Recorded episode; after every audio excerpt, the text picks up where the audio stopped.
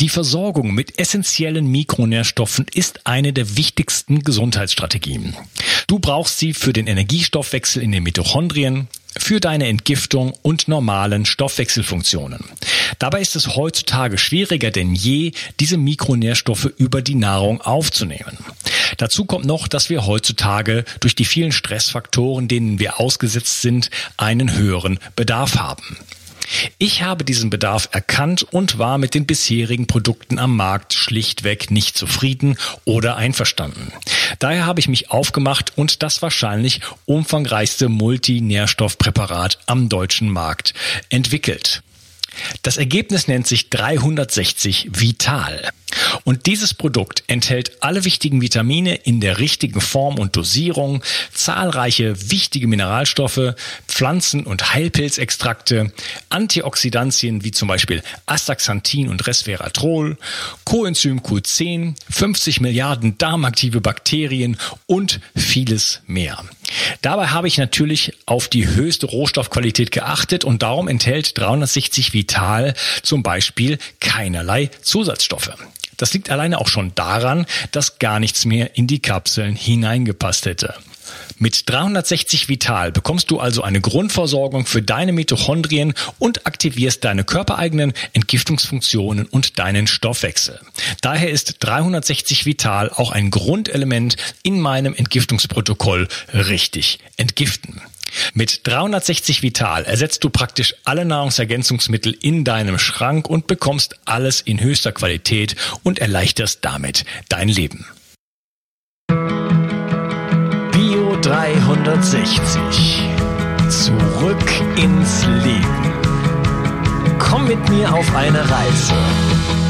Eine Reise zu mehr Energie und fantastischer Gesundheit. Ich möchte dir das Wissen und den Mut vermitteln, den ich gebraucht hätte, als ich ganz unten war. Dabei will ich dir helfen, wieder richtig in deine Energie zu kommen. Zurück ins Leben. Hallo ihr Lieben, das ist der zweite Teil von meinem Interview mit Christian Burkhardt und wir reden über chronische Müdigkeit. Hallo Christian. Hallo Umkas, schön wieder mit dir zusammenzusitzen und zu reden. Igualmente. Äh, wir haben uns jetzt im ersten Teil, ähm, haben wir schon sehr, sehr umfangreich eigentlich umspannt, was so die ähm, Ursachen von chronischer Müdigkeit sind, sind aber noch nicht so ganz fertig geworden. Vielleicht machen wir da einfach mal weiter. Ich, ich zähle mal kurz auf, was wir schon so hatten, wenn ich das noch so zusammenkriege. Wir hatten äh, von Nebennierenschwäche geredet, also äh, überhaupt äh, Neurotransmitter und äh, das ganze Hormonsystem, also Sexualhormone dann Adrenalin, Noradrenalin und diese Geschichten. Du hattest von Vitamin D äh, geredet. Ähm, wir haben über die Zellen geredet. Wir haben über Mitochondrien geredet, über Oxidation, Redox und so weiter und so fort. Viele Sachen, Proteinmangel. Ähm, was ist, äh, wo wir noch nicht drüber geredet haben, ist zum Beispiel der Darm. Genau, der Darm ist auch ein ganz wichtiges äh, Organ. Das spüren auch viele dass im Darm häufig ein, ein Problem liegt. Und äh, da gibt es ja viele Möglichkeiten, warum der Darm damit eine Rolle spielt. Eins hatten wir schon vorher mal erwähnt in der letzten Folge, nämlich diese Entzündung. Chronische Entzündung gibt es auch im Darm. Äh, sehr spannend auch die, die Ursachen, die dann eben diese chronischen Entzündung führen, wie zum Beispiel die Fehlbesiedlung des Darmes, wenn im Darm falsche Bakterien sich angesiedelt haben und diese falschen Bakterien haben ja häufig, wie zum Beispiel äh, Klebsiellen oder Proteus oder Clostridien oder pathologische E. coli. Diese, diese Bakterien haben ein Oberflächenantigen. Dieses Oberflächenantigen wird auch Lipopolysaccharid oder Endotoxin genannt. Und rein von der Evolution her ist es so, dass diese, diese Bakterienantigene, diese LPS, vom Immunsystem extrem schnell erkannt werden und aggressiv bekämpft werden. Das heißt, diese Fehlbesiedlung des Darmes führt sehr, sehr häufig zu massiven Entzündungen im Darm und dann in der Folge auch zum Leaky Gut, zum sogenannten löchrigen Darm, weil jede Entzündung sorgt dafür, dass sozusagen die Darmbarriere, der Darm ist ja sehr ähm, soll ja einigermaßen dicht sein, damit eben die, die Zellen entscheiden können, was nehme ich jetzt auf vom Darminhalt oder was lasse ich lieber im Darm drin, damit es ausgeschieden werden kann.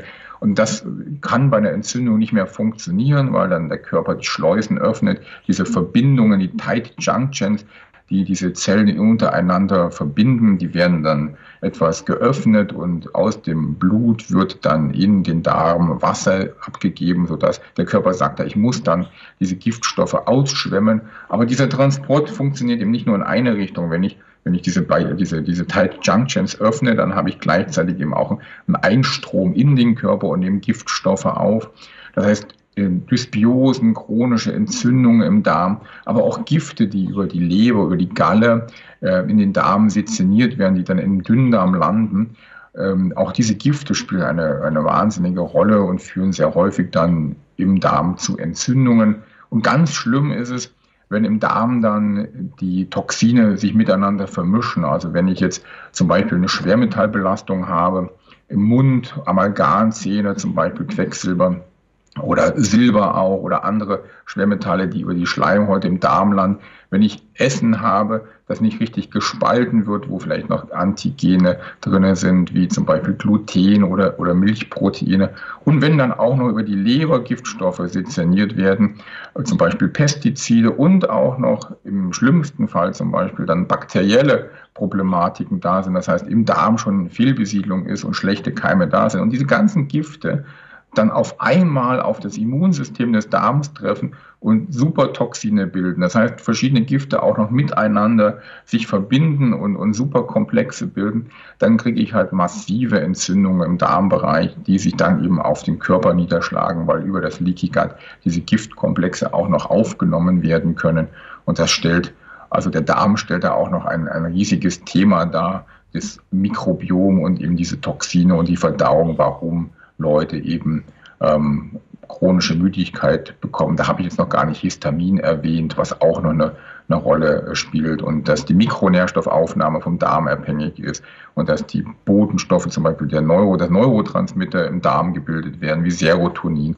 Also der Darm ist tatsächlich ein Zentrum der Gesundheit und äh, ein riesiger Grund, warum eben chronische Müdigkeit eine Ursache sein kann. Ja, also Hippokrates hatte recht, äh, im Darm liegt die Ursache allen Übels oder auch allen Glücks, könnte man so sagen, denn das ist die gute Nachricht. Aber da beißt sich auch die Katze in den Schwanz. Also wenn ich zum Beispiel quecksilberbelastet bin, dann zerstört das äh, meine Darmschleimhaut und dann bekomme ich Entzündung, dann bekomme ich Leaky Gut. Wenn ich Leaky Gut habe, dann kriege ich Entzündung und wenn ich Leaky Gut habe, dann gehen auch die Schwermetalle wieder in meinen Blutkreislauf rein und so weiter. Also das ist immer so ein, äh, das beobachte ich wirklich an jeder Stelle im Körper, dass es immer so in beide Richtungen geht. Ja. Also dass auch die Schwermetalle zum Beispiel viele Entgiftungsfunktionen gerade des Körpers lahmlegen, ne? so paradoxerweise.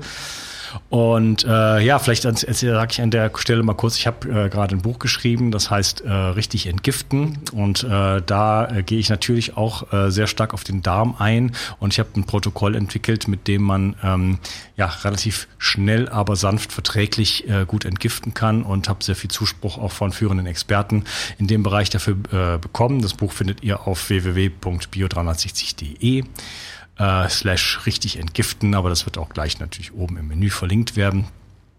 Ähm, ja, ganz wichtiges Thema. Also, dass wir sehen schon, da sind viele, viele, viele Sachen, die da ineinander greifen. Äh, das ja, wir sind noch nicht ganz fertig, aber das, das, Bild, was sich jetzt so ein bisschen zeichnet, ist, dass das alles, wer weiß, wie kompliziert ist. Das glaube ich allerdings am Ende nicht. Ja, denn viele dieser Sachen entstehen natürlich durch Dinge, die wir äh, täglich und auch über Jahrzehnte hinweg falsch machen. Und ähm, ich glaube eigentlich, dass wir es nur lernen müssen, wieder äh, Mensch zu werden und uns natürlich zu bewegen, natürlich äh, in natürlicher Umgebung aufzuhalten, ähm, hochwertige natürliche Nahrung äh, aufzunehmen, die unserer Art entspricht und die äh, um uns herum äh, wächst und gedeiht. Und äh, dann können ganz viele dieser, dieser Details, die wir jetzt angesprochen haben, ich will, will das nur an dieser Stelle mal einschieben, um den Leuten keine Angst zu machen und sagen, ach du Jemine, äh, wie soll ich das, diese ganzen Dinge jetzt angehen? Das kann man, ich kann jetzt nicht, also allein von der Diagnostik her, wo wir gleich drauf zu sprechen kommen, wird mich das ja äh, äh, Zehntausende von Euro kosten, wenn ich jetzt das alles äh, überprüfen müsste. Ja, äh, der Körper ist kompliziert, aber am Ende ist es auch irgendwo alles ganz einfach. Ja, Das ist das Gute tatsächlich, was, äh, dass es gar nicht so schwierig ist, das auch wieder in den Griff zu bekommen, ähm, weil man, wie du schon gesagt hast, über die Basics, die ähm, die Körperfunktion äh, deutlich ähm, verbessern kann. Äh, wie du gut äh, erwähnt hast oder richtig erwähnt hast, spielt da natürlich die Ernährung die entscheidende Rolle. Ähm, da hängt eigentlich alles dran. Wenn jemand, der sich einfach schlecht ernährt, der wird das Thema nicht in den Griff bekommen, sondern wir brauchen wieder eine biologische Nahrung und wir brauchen vor allen Dingen viel, viel weniger Nahrung. Die Menschen essen viel zu viel. Es ist heute üblich, drei, vier, fünf Mahlzeiten am Tag zu sich zu nehmen. Am besten drei Hauptmahlzeiten und noch dreimal ein Snack am Tag. Das hat überhaupt nichts mit äh, der natürlichen Ernährung zu tun. Das ist für den Körper nicht zuträglich. Also wir müssen weniger essen, wir müssen ähm, besser essen, wir müssen dafür sorgen, dass das Essen biologisch ist, dass es äh, vitaminreich ist, dass es mineralienreich ist. Also wie du schon sagst, einfach zurück zu den Ursprüngen, zurück zur Natur. Das wäre hier das Motto. Und wir müssen natürlich auch dafür sorgen, dass die Psyche wieder passt, dass das Umfeld passt. Das sind auch ganz viele Themen, die eine Rolle spielen. Wo ist mein Arbeitsplatz? Wie ist das Licht am Arbeitsplatz? Wie, ist, wie sind die Strahlungen, Handystrahlungen, sonstige Strahlungen am Arbeitsplatz? Und auch noch, wie ist das Miteinander? Habe ich abends, wenn ich nach Hause komme, Stress bei der, in der Familie? Ähm, habe ich Stress mit meinen Kindern, mit meiner Frau? Wann ruft auch noch der Arbeitgeber abends an und will noch irgendwas von mir haben? Also, aber allein dadurch, dass man das in den Griff bekommt, dass man die Ernährung in den Griff bekommt, dass man seinen Arbeitsplatz, die Umgebung des Arbeitsplatzes, die Art zu arbeiten in den Griff bekommt, dass man seine familiären Geschichten äh, vernünftig löst, Sport betreibt, sich bewegt, Ausgleich schafft, äh, Entspannungstraining, Techniken macht, kann man ganz, ganz viel, wie du schon richtig gesagt hast, auch wieder verbessern. Ja, und das sind alles Dinge, die wir heute wieder lernen müssen, die früher mal selbstverständlich waren. Ähm, du hast gerade noch das Thema Strahlung äh, angesprochen. Da will ich noch kurz äh, zu sagen, dass es mir immer klarer wird, dass das äh, unfassbar wichtig ist. Deswegen, da wird auch noch viel von mir kommen äh, in, in Zukunft. Ähm, es ist auch ein Bestandteil von meinem Entgiftungsratgeber, ganz klare Sache, denn äh, das sagen auch alle führenden Umweltmediziner heutzutage. Die Strahlung steht fast an erster Stelle. Also wir haben so ein, so ein, so ein Wechselspiel aus Schwermetallen oder beziehungsweise Toxizität und äh, der Strahlung, die sich auch natürlich dann wieder gegenseitig verstärken und solche Sachen. Und ähm, das ist aber wirklich, ähm, ja, das, das, ist, das ist eine soll ich das sagen? Das ist eine Welle, die auf uns zurollt, wo wir schon eigentlich schon mittendrin sind, uns noch gar nicht so richtig merken. Und jetzt kriegen wir noch 5G und solche Geschichten. Also da, werde ich, da wird viel Aufklärung von meiner Seite noch kommen. Ich will mich nicht schuldig machen, dass die Leute irgendwann äh, mich, mir, mir sagen, du hast uns vor zehn Jahren nichts davon erzählt. Ähm, das, da wird also viel zu kommen. Ähm, wo ich jetzt noch gerne drauf eingehe, zwei Themen habe ich noch nicht, äh, haben wir noch nicht angesprochen, die mich äh, noch interessieren in dem Bereich äh, chronische Müdigkeit. Und das ist einerseits äh, Schilddrüse. Du hattest, klar, du hattest eben schon mal von Hormonen gesprochen, aber das wäre jetzt nochmal so ein Thema, auch gerade äh, was Frauen angeht, Hashimoto und solche Geschichten und äh, chronische Infektionen, Schrägstrich äh, Borreliose. Richtig, also die, die Schilddrüse ist ein ganz wichtiges Thema hier müssen wir dann jetzt wieder unterscheiden zwischen dem Symptom der Schilddrüsenunterfunktion und der Ursache für die Schilddrüsenunterfunktion. Also das Symptom ist einfach, wenn ich einen Mangel an Schilddrüsenhormone habe oder eine Entzündung in der Schilddrüse habe, dann muss ich natürlich dementsprechend handeln und äh, Schilddrüsentabletten geben oder Selen geben. Wenn eine Entzündung ist, dann hilft Selen ganz gut. Ähm, ich kann natürlich auch einen Mangel haben in der Schilddrüsen, bei der Schilddrüsenunterfunktion. Da brauche ich dann vielleicht Biot oder ein Eisen, um diesen Mangel auszugleichen. Ähm, also da gibt es dann wieder viele Möglichkeiten, was da nicht ganz stimmt bei der Schilddrüse.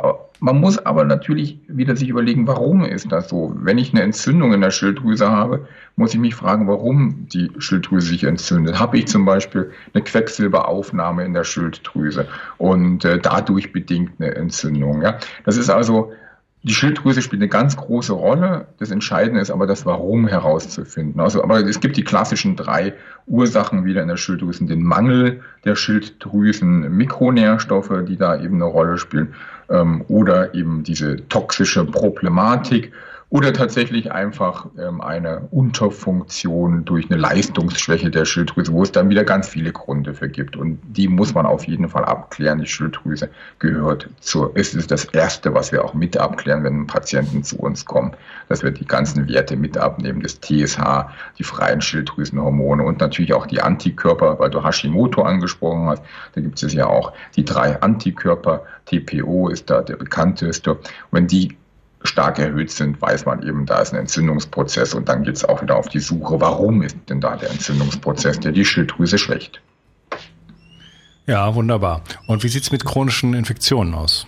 Chronische Infektionen äh, sind auch immer stärker ein Riesenthema, was vor allen Dingen damit zu tun hat, dass immer weniger äh, Menschen in der Lage sind, ihr Immunsystem stabil zu halten wie äh, durch eben Mikronährstoffe wie Vitamin D und Vitamin C, die da ganz wichtig sind fürs Immunsystem und auch durch die falsche Ernährung, weil eben die Bitterstoffe in der Ernährung fehlen, die diese Erreger in Schach halten. Und wenn ich da eine Verschiebung habe, dass eben diese Bitterstoffe, diese natürlichen pflanzlichen antibiotischen Stoffe nicht mehr in meinem Körper vorhanden sind, dann bekomme ich natürlich auf der anderen Seite eine zunehmende ähm, Verbesserung der Umgebung für Erreger. Das heißt, dann habe ich eben das Problem, dass sich Borrelien vermehren können, dass sich andere Parasiten vermehren können, die normalerweise vom Immunsystem kontrolliert werden. Es ist ja nicht so, dass das Vorhandensein von Borrelien im Körper eines Menschen oder von Erregern etwas Unnormales ist. Also wir haben ja so eine Art Bakterienangst oder Parasitenangst mittlerweile in uns, auch historisch bedingt, dass jeder irgendwie versucht, verzweifelt sämtliche äh, pathologischen Erreger aus seinem Leben zu verbannen und diese Überhygiene, das ist ein völlig falscher Ansatz, denn diese ganzen Erreger gehören zu uns. Sie sind mit uns auf diese Welt gekommen und wir brauchen auch diese Erreger. Unser Immunsystem braucht diese Erreger, um überhaupt ähm, in der Lage zu sein, zu funktionieren als, als Trainingspartner. Und es kommt nicht darauf an, diese Erreger zu zerstören, sondern ähm, im Sinne von, wir müssen alle loswerden, sondern wir müssen die Balance wiederherstellen zwischen unserem Immunsystem und unseren, sagen wir mal so, nicht so geliebten Mitbewohnern. Ja? Und aber aus den erstgenannten Gründen haben wir leider bei sehr, sehr vielen Patienten eben jetzt die Situation, dass diese Erreger sich über normal vermehren können. Und da spielen natürlich diese Borreliose-Erreger auch eine ganz, ganz wichtige Rolle, die dann natürlich zu einer massiven Aktivität des Immunsystems führen, auch wie Epstein-Barr-Virus, der gehört ja auch da rein, ist auch so ein Erreger, der sich dann sehr häufig massiv vermehrt und eben über diese ständige Triggerung des Immunsystems zu einer ja, chronische Müdigkeit führen kann. Ja, also solche Erreger in dem Sinne äh, zu haben, ist vielleicht gar nicht so das richtige Wort, ist ganz normal. Das Milieu spielt hier äh, die, den Ausschlag, die ausschlaggebende Rolle. Und äh, ja, nicht umsonst habe ich Bitterstoffe zum Beispiel in mein äh, Entgiftungsprotokoll, in meinen Entgiftungsratgeber ein, äh, einfließen lassen, äh, genau um halt auch äh, diesen Effekt zu erreichen. Und äh, es ist natürlich auch wichtig zu sehen, dass auch die das jetzt wieder in Interaktion zum Beispiel tritt mit den elektromagnetischen Feldern. Ja, es wird häufig davon gesprochen, dass zum Beispiel die Borrelien virulenter werden durch diesen Stress, den sie sozusagen ausgesetzt sind.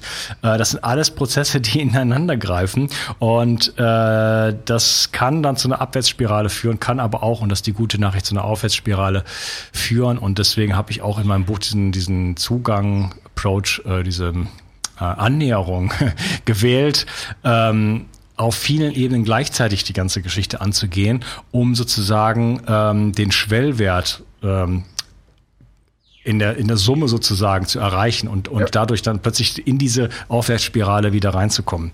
Und äh, da spielt das Immunsystem eine wichtige Rolle. Aber wie gesagt, wir müssen da nicht äh, gegen die Feinde kämpfen, sondern wir müssen dafür sorgen, dass wir ein gesundes Milieu wieder bekommen. Und dann können wir auch diese ganzen unterschiedlichen Kulturen, möchte ich das mal nennen, auch integrieren. Richtig. Es kommt aufs Milieu drauf an und wenn das Milieu stimmt, dann reguliert sich das normalerweise eben von alleine wieder ein. Ja, und dann, vielleicht gehen wir noch kurz auf Parasiten ein und dann äh, lassen wir es auch mal mit den Ursachen. Dann haben wir nur noch die Gifte vergessen, aber die hatten wir ja. Hatten wir, ja, wir haben über Schwermetalle geredet, slash Gifte, ja. Wir haben über die Schwermetalle geredet. Ich möchte noch kurz auf zwei andere Gifte hinweisen, die tatsächlich auch eine große Rolle spielen heutzutage und ähm, die man beachten sollte, nämlich eben die Pestizide, Fungizide, Herbizide, Insektizide, die immer eine größere Rolle spielen und eben mhm. sehr, sehr stark auch den äh, Stoffwechsel beeinträchtigen und natürlich zu auf die äh, immer mehr in den Fokus geratenen Plasterartikel, die auch schon in, bei uns zumindest bei den Patienten sehr, sehr häufig im Blut nachweisbar sind. Aber ja, der die Giftstoffe und die damit no, die notwendigen, um diese zu entgiftenden Schwefelverbindungen, das möchte ich vielleicht noch sagen, diese Schwefelverbindungen, die wir brauchen für die Entgiftung. Also da, wenn da ein Mangel ist, das spielt natürlich noch eine große Rolle oder auch die ganzen Enzyme, die damit dranhängen bei der Entgiftung. Aber da hast du ein ganzes Buch geschrieben drüber, da denke ich, da wird dann das alles drin stehen. Genau, und da steht auch was über Schwefel drin, ganz klare Sache. ja, okay, wunderbar. Äh, vielleicht noch ein Wort zu den Parasiten, dann machen wir weiter. Die Parasiten, ähm, welche es da gibt oder was genau ist da? Ja, ob das, ob das, ob das generell auch, ob das ein Thema sein kann. Also ich habe persönlich, ich habe äh, eher, also ich wie gesagt, ich hatte sechs Jahre chronische Müdigkeit und ich habe dann so circa zweimal im Jahr eine Fastenkur gemacht.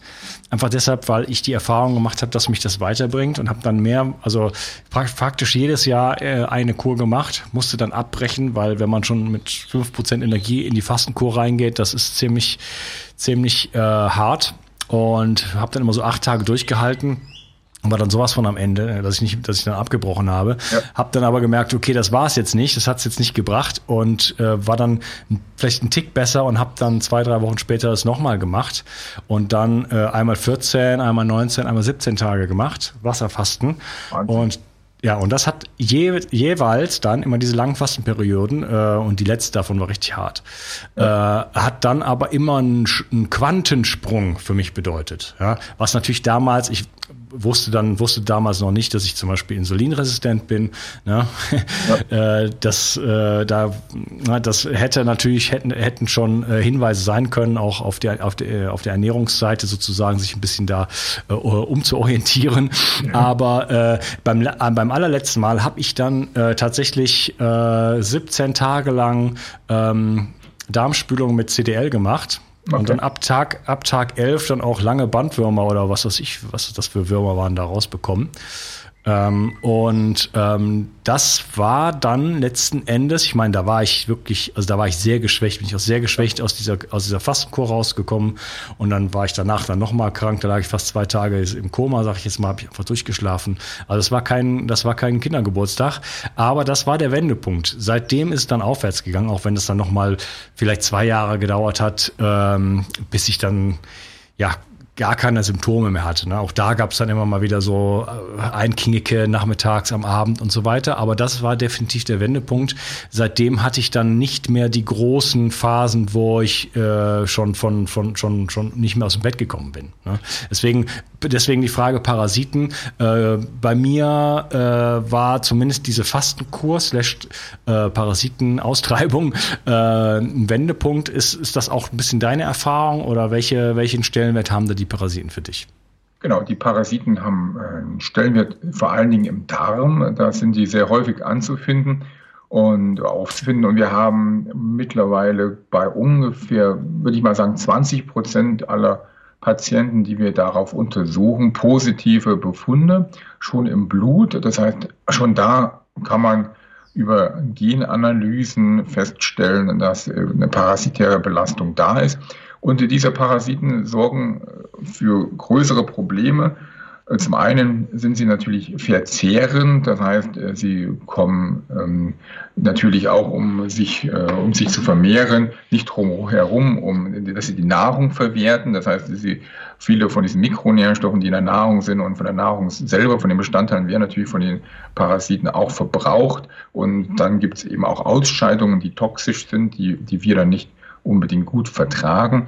Und diese Ausscheidungen machen dann auch ein nächstes Problem, dass es sehr häufig dann so eine Art Biofilm geben, also sehr viele Parasiten kommen im Dünndarm vor und die bilden so einen Schleim und dieser Schleim legt sich dann wie ein Film über die Darmwand und behindert den Stoffaustausch, was auch dann ein Riesenproblem ist, weil ohne Stoffaustausch natürlich die Mikronährstoffe nicht mehr in den Körper gelangen und dann dieser Mikronährstoffmangel dann wiederum zu einer chronischen Müdigkeit führen kann. Also Parasiten spielen immer mehr eine Rolle und es ist äh, wichtig, dass man auf die auf jeden Fall achten sollte und dann versuchen sollte, über verschiedene Maßnahmen, Fasten wäre da eine Maßnahme, gewisse Kräuterextrakte wären vielleicht noch eine andere Maßnahme, dass man auch eventuell mal schulmedizinisch versucht, über Parasitenmedikamente, denn eben diese äh, ja, Eindringlinge wieder loszuwerden. Aber sie spielen eine sehr, sehr große Rolle, vor allen Dingen im Darm. Ja, ist das auch wieder so eine Milieugeschichte? Äh, sind das alles nur Feinde oder können die auch nützlich sein? Ähm, also der Name Parasit äh, sagt eigentlich, dass es grundsätzlich äh, jemand ist, der auf unsere Kosten mit uns lebt. Und ähm, ich kenne mich, muss ich ehrlich sagen, nicht so 100% aus, was die einzelnen Parasiten für einen Einfluss auf den Stoffwechsel haben. Ich will also nicht ausschließen, dass es da auch einen Parasit gibt, der ein Freund und Helfer sein könnte. Aber in der Mehrzahl, sage ich mal, sind sie sicherlich nicht äh, optimal für den Stoffwechsel und behindern den Stoffwechsel über den Verbrauch von Mikronährstoffen, über diesen, ähm, diesen Biofilm, den sie machen. Also in der Mehrzahl können wir sie eigentlich nicht gebrauchen. Ja, okay. Aber es gibt jetzt auch so Tendenzen, auch so im Biohacking-Bereich, dass die Leute sich Parasiten einsetzen lassen. Ganz im Ernst. Da bin, ähm, da bin ich, muss ich ehrlich sagen, nicht informiert, was äh, die, die Vorteile dieser, dieser Therapie sein sollen, aber Gut, da habe ich jetzt immerhin einen Input bekommen, mit was ich mich jetzt mal noch beschäftigen kann. ja, genau. Also die müssen nicht unbedingt nur böse sein und es ist auch so, dass auch die ähm, auch Parasiten, die zum Beispiel uns durchaus auch Schaden zufügen, aber auch gut für uns sein können. Zum Beispiel absorbieren die äh, lebend gerne Schwermetalle für uns. Äh, deswegen ist halt die Ausleitung über diese diese äh, Darmreinigung ganz gut, weil äh, da die Parasiten am Stück sozusagen äh, gleich mit der Spülung den Darm verlassen mhm. und nicht äh, zerstört werden von irgendeinem Medikament und dann als, als äh, Stücke sozusagen wieder reabsorbiert werden. Na, das, mich dann, das kann äh, zu, durchaus zu Problemen führen. Ähm, genau. Okay, dann lass uns aber mal das dabei äh, belassen. Äh, lass uns jetzt mal den nächsten Schritt wagen. Äh, welche Arten von Therapie gibt es? Ich lache jetzt, weil wir haben jetzt ungefähr 25 verschiedene Punkte äh, angesprochen. Jetzt kann das Ganze natürlich so weitergehen. Ah, äh, sorry, nicht Therapie, Diagnostik. Ja. Ja, ähm, um jetzt alles das äh, zu diagnostizieren, das wird jetzt wahrscheinlich zu weit führen. Aber vielleicht kannst du uns da mal so durch die wichtigsten, durch die Top 5 diagnostischen äh, Tools so führen. Genau, also es ist natürlich ein Riesenthema und äh, man braucht dann auf jeden Fall einen Therapeuten, der in der Lage ist, dieses weite Feld ein bisschen zusammenzufassen und runterzubrechen auf Laborprofile, die noch bezahlbar sind. Wir versuchen das in unserer Praxis, die Kosten da tatsächlich da von den Laborprofilen unter 1000 Euro zu halten. Also dass wir auch mal mit 300 oder 500 Euro die wichtigsten Top 5 Punkte uns anschauen. Das sind jetzt zum Beispiel ähm, bei den Mitochondrien, die ich mir sehr, sehr gerne anschaue, dann eben zum Beispiel Werte wie die LDH-Isoenzyme, diese Laktatdehydrogenasen, also Enzyme, die Laktat produzieren. Und je höher der Laktatanteil ist im Körper, desto mehr weiß ich natürlich, dass ich eine Problematik habe mit, den, mit dem Zellstoffwechsel, weil eben eine gesunde Zelle keine hohe Laktatproduktion hat. Also wir messen zum Beispiel bei den Mitochondrien eben diese LDH-Isoenzyme ganz gerne. Wir messen so verschiedene Marker wie diese M2-Pyruvatkinase, auch ein Marker für eben eine Störung im Zellstoffwechsel. Man kann direkt ATP-Messungen machen, also ATP, Adenosintriphosphat, dieses, ähm, dieses Energiemolekül und schauen, wie hoch ist denn dieses Energiemolekül. Man kann die mitochondrale. Wie, wie, ja, wie misst man das? Das misst man ähm, auch im Blut. Das sind alles Blutuntersuchungen. Also es ist extrem viel im, im, Blut machbar. Da braucht man dann einfach nur Serum oder EDTA, verschiedene Blutröhrchen, die es da gibt, wo man diese Tests mitmachen kann. Also momentan bin ich dabei bei, bei Labordiagnostik, bei klassischer Blutlabordiagnostik, wo man eben mit sehr vielen Speziallaboren, also eins meiner Lieblingsspeziallabore und vielleicht auch mal so eine Idee für dich, wenn du das Thema Mitochondrien bis ins Detail mal vorstellen möchtest, ist Frau Professor König, die ähm, ein, äh, mit, mit dem MMD-Labor aus Magdeburg ganz, ganz weit vorne ist in dem Thema Mitochondriendiagnostik, die wunderschöne Laborprofile hat, wo man sich diese Mitochondrien bis ins Detail anschauen kann. Also da gibt es gute Möglichkeiten, das äh, sich im Labor anzuschauen. Und, ja, äh, äh, also ich hatte schon eine Episode äh, relativ früh am Anfang von meinem Podcast mit dem großartigen Dr. Jens Pohl, äh, mhm. wo wir schon ziemlich intensiv uns das Thema Mitochondrien angeguckt haben. Mich interessiert aber das äh, ganze Feld der Diagnostik. Da würde ich gerne, glaube ich, dann mit, mit der Frau König da mal in Kontakt treten und äh, gerne auch mal solche Sachen bei mir selber ausprobieren. Ich plane äh, im Ende März so eine kleine Deutschlandtour zu machen okay. und dann auch mal so einige Sachen an mir selber auszuprobieren und äh, dann so sozusagen hands-on zu gehen. Ja, das ist äh, natürlich spannend. Ne?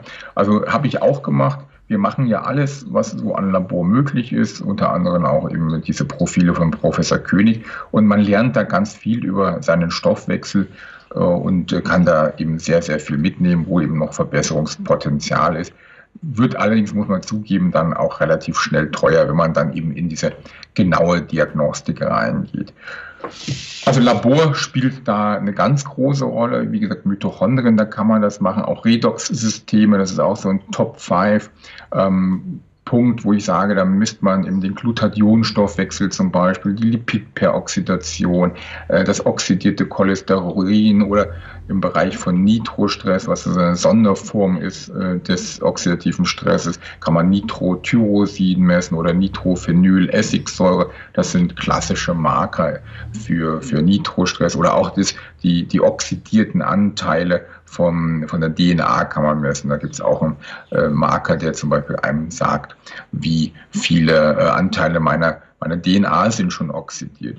Ein ja, kannst du das, kannst du den nitrosativen Stress nochmal äh, ein bisschen erklären? Was ist das? Also nitrosativer Stress, darunter versteht man, wenn man sehr, sehr viele Moleküle im Körper hat, die zu den Stickstoffradikalen ähm, zählen. Also das ist zum Beispiel das Stickstoffmonooxid NO oder das ist das ähm, Peroxynitrit oder äh, und da gibt es also ganz, ganz viele Radikale, die mit Stickstoff zusammen, also die, die ein Stickstoffatom enthalten und die zählen in der Summe zu äh, Nitrostress. Äh, der, sage ich mal, führende Referent darüber ist der Dr. Kuklinski, der auch zwei sehr schöne Bücher darüber geschrieben hat. Und die werden eben sehr, sehr gerne ähm, vom Immunsystem gebildet. Also vor allem das Stickstoffmonooxid wird von sehr, sehr vielen Immunzellen gebildet. Wenn diese Immunzellen in Kontakt mit einem äh, Gegner äh, kommen, also mit einem Feind, und die Radikale haben dann die Eigenschaften, zum Beispiel die Gefäße zu erweitern, dieses NO, was natürlich zum Blutdruckabfall führen kann und Müdigkeit. Aber auch der Körper muss diese, diese Radikale natürlich wieder in den Griff bekommen. Das heißt, er verbraucht sehr viele Antioxidantien, womit dann ein Thema daraus entstehen kann, dass durch den Antioxidantienverbrauch die Regeneration des ganzen Körpers runtergefahren wird. Also auch da ein Problem. Und an sich natürlich äh, sind das alles hochpotente Radikale, also Elektronenräuber, die, wenn die ständig dann ausgeschündet werden und es gibt so chronische Stickoxidbelastungen dann, wo den ganzen Tag über diese, diese Kampfgase oder diese Stickstoffverbindungen gebildet werden, wo es dann einfach zu, zu Schäden kommt über Oxidation, weil im Endeffekt ist ja die Folge dann eine, eine Oxidation und diese Oxidation ist im, ab einem gewissen Punkt dann nicht mehr gesund. Die Ursache. Ja, wenn ich da kurz, wenn ich da kurz einhaken darf, das klingt jetzt so, ähm, dass das so ein äh, so was Gefährliches ist, das Stickstoff, äh, Stickstoffmonoxid. Ähm, aber ähm, Stickstoffmonoxid ist auch beteiligt äh, an der Abwehr zum Beispiel von Bakterien und du hattest die Gefäßerweiterung auch angesprochen. Äh, die kann aber auch dazu führen, dass wir mehr Sauerstoff zum Beispiel aufnehmen. Und es wirkt auch als äh, meines Erachtens als Neurotransmitter und steuert wichtige Funktionen in den Mitochondrien. Also auch da ist es wieder so, dass wir äh, wie an jeder Stelle des Körpers eigentlich meiner Beobachtung nach wieder eine Balance brauchen und äh, einfach ein zu viel oder auch in, in bestimmten Bereichen auch ein zu wenig einfach das Problem dann ist. Richtig, also das ist natürlich ähm, ein ganz wichtiger Botenstoff, äh, Stickstoffmonoxid. Es ist ganz wichtig fürs Immunsystem und für den Mann natürlich ähm, auch für die äh, Erektion äh, genau. ganz, ganz potent und wichtig. Das heißt, da ist es dann allerdings selektiv wirksam. Das heißt, wenn ich jetzt ein, als Mann ein Erektionsthema habe, dann habe ich es halt an einer bestimmten Stelle und da wird es dann verwendet. Oder ich möchte mal eine Gefäßerweiterung haben oder ein Botenstoff-Thema ähm, mit diesem Stickstoffmonoxid abarbeiten. Da habe ich ein, eine gewisse Menge an Stickstoffmonoxid für eine bestimmte Aufgabe. Und wenn diese Aufgabe erledigt ist, dann fällt der Spiegel wieder ab. Beim Nitrostress redet man natürlich dann nur davon, wenn diese Stickoxidbildung in Übermaß stattfindet und dauerhaft eben stattfindet. Das ist dann Nitrostress. Und da sind wir genau, wie du gesagt hast, bei der Dosierung. Das heißt, hier macht die Dosierung des Nitrostresses eben das Thema, ist es ein Problem oder ist es ein physiologischer Vorgang? Und richtig, ja. Ja, und wie komme ich zu Nitrostress? Wie, was sind da so die, die klassischen Ursachen?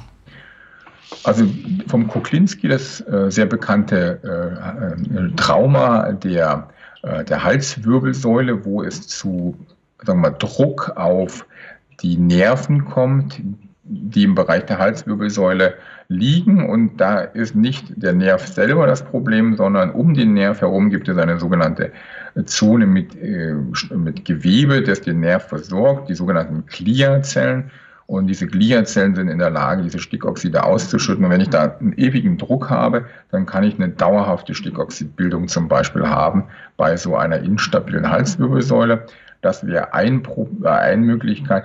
Und die andere Möglichkeit sind im Endeffekt sämtliche Toxine des Körpers, die von den äh, immunkompetenten Zellen erkannt werden. Also zum Beispiel Borrelien, zum Beispiel Epstein-Barr-Virus, wenn diese Erreger auf Immunzellen treffen, die in der Lage sind, Stickoxide zu bilden, dann werden diese Immunzellen versuchen, über die Stickoxidbildung die Erreger abzutöten. Und wenn sie erfolgreich sind, dann hört diese Stickoxidbildung auch wieder auf.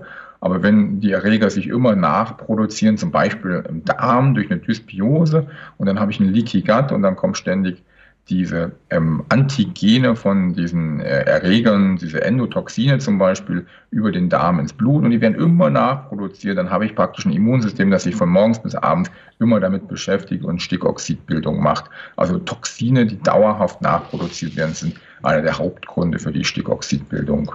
Ja, wieder ein Grund, äh, auch an das Thema Entgiftung zu gehen und äh, auch für, ein, für ein besseres Milieu sozusagen im Körper zu sorgen. Äh, Thema Halswirbelsäule, da könnte ich ja selber von betroffen sein. Das interessiert mich jetzt. Was heißt denn instabile, was muss ich darunter verstehen unter einer instabilen Halswirbelsäule? Also instabil heißt in dem Fall im Bereich von Nitrostress, dass die, wie gesagt, diese Gliazellen, diese, die Nerven umhüllenden Zellen, Druck bekommen. Eine stabile Halswirbelsäule würde bedeuten, dass die frei sind, dass die sozusagen Spielraum haben, dass nichts auf sie draufdrückt und dann wären die nicht erregt. Und instabil heißt jetzt nicht, dass die Wirbelsäule instabil selber ist, ja, sondern in, im Zusammenhang mit Nitrostress lediglich, dass es durch Verschiebungen von Muskeln, von Sehnen, von Bändern, von Knochen ständig zu einer leichten Berührung oder auch zu einer stärkeren Berührung oder zu einer Einengung dieser Glia, dieses Gliagewebes kommt, was eben diese Nerven umhüllt. Und das ist eben dieses Schutzgewebe der Nerven. Und wenn ein Nerv, wenn da eine Gefahr besteht, dass so ein Nerv gequetscht wird, dann reagieren eben diese Gliazellen mit einer super aggressiven Gegenreaktion, weil natürlich dieser Nerv hat das, die höchste Schutzwirkung oder der muss beschützt werden.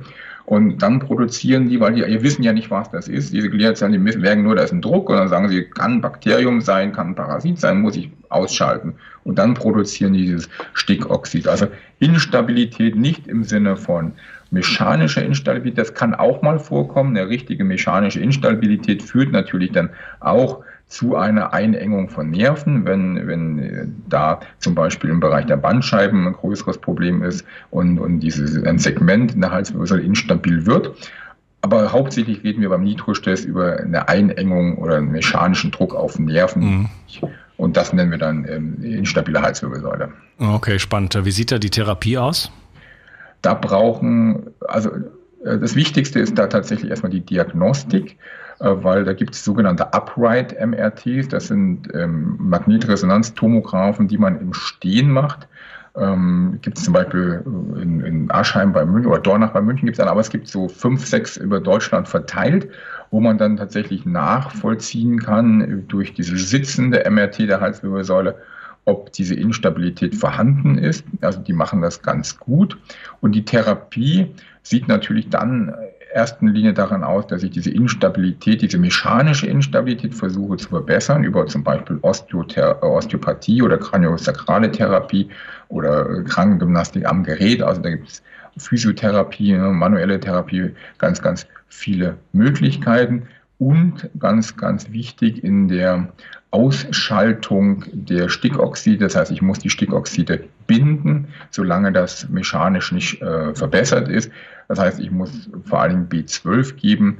Hydroxycobalamin ist da das B12 der Wahl, weil es gibt ja auch vier gängige B12 äh, Varianten und ähm, wenn ich jetzt ein Methylcobalamin nehme oder ein Adenosylcobalamin, das ist nicht so effektiv. Wenn man Stickoxidbelastung hat, sollte man Hydroxycobalamin nehmen. Und äh, am stärksten gegen Nitrostress, der allerstärkste Naturstoff, den es da gibt, den man hochdosiert einnehmen, äh, ist Kurkumin. Ja, okay. Alles Dinge, die bei mir auf dem Programm stehen. allerdings habe ich, genau, äh, allerdings äh, empfehle ich das äh, Methylcobalamin, schwieriges Wort. Ähm, das äh, gilt als die Form, die am besten vom Stoffwechsel aufgenommen wird eigentlich. Ja. Du sagst jetzt in, in dem Fall, wenn es jetzt um das NO geht, äh, wäre das äh, Cyanocobalamin, das sind so schwierige Worte, Cyanocobalamin, die, äh, das Mittel der Wahl. Nein, das Hydroxycobalamin. Ah, das, sorry, sorry. Das Hydroxy wäre das Mittel der Wahl bei, bei äh, Stickoxidbelastung. Das ist äh, also in dem Fall der beste Radikalfänger.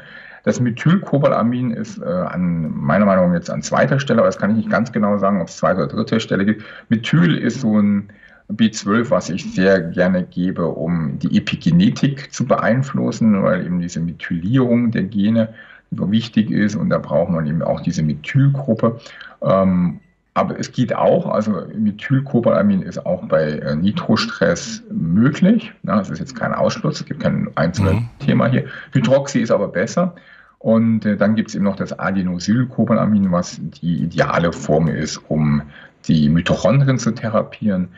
Ähm, Cyanocobalamin geben wir selten, weil das eigentlich so die schwächste und unphysiologischste Art ja, okay. mhm. zu geben. Ja, okay, alles klar. Okay. Sehr, sehr spannend. Ähm, und den nitrosativen Stress, den kann man dann äh, messen. Ich glaube auch über so Atemmessungen, oder? Genau, da gibt es Geräte, wo man sozusagen reinpustet äh, und da kann man eben diese Stickoxide mit messen. Also entweder direkt über diese Messungen, da kommt dann ein Wert raus, zum Beispiel 25 Parts per Million und dann weiß ich, habe ich ein moderates Problem oder kommt 100 raus, dann weiß ich, ich habe ein starkes Problem.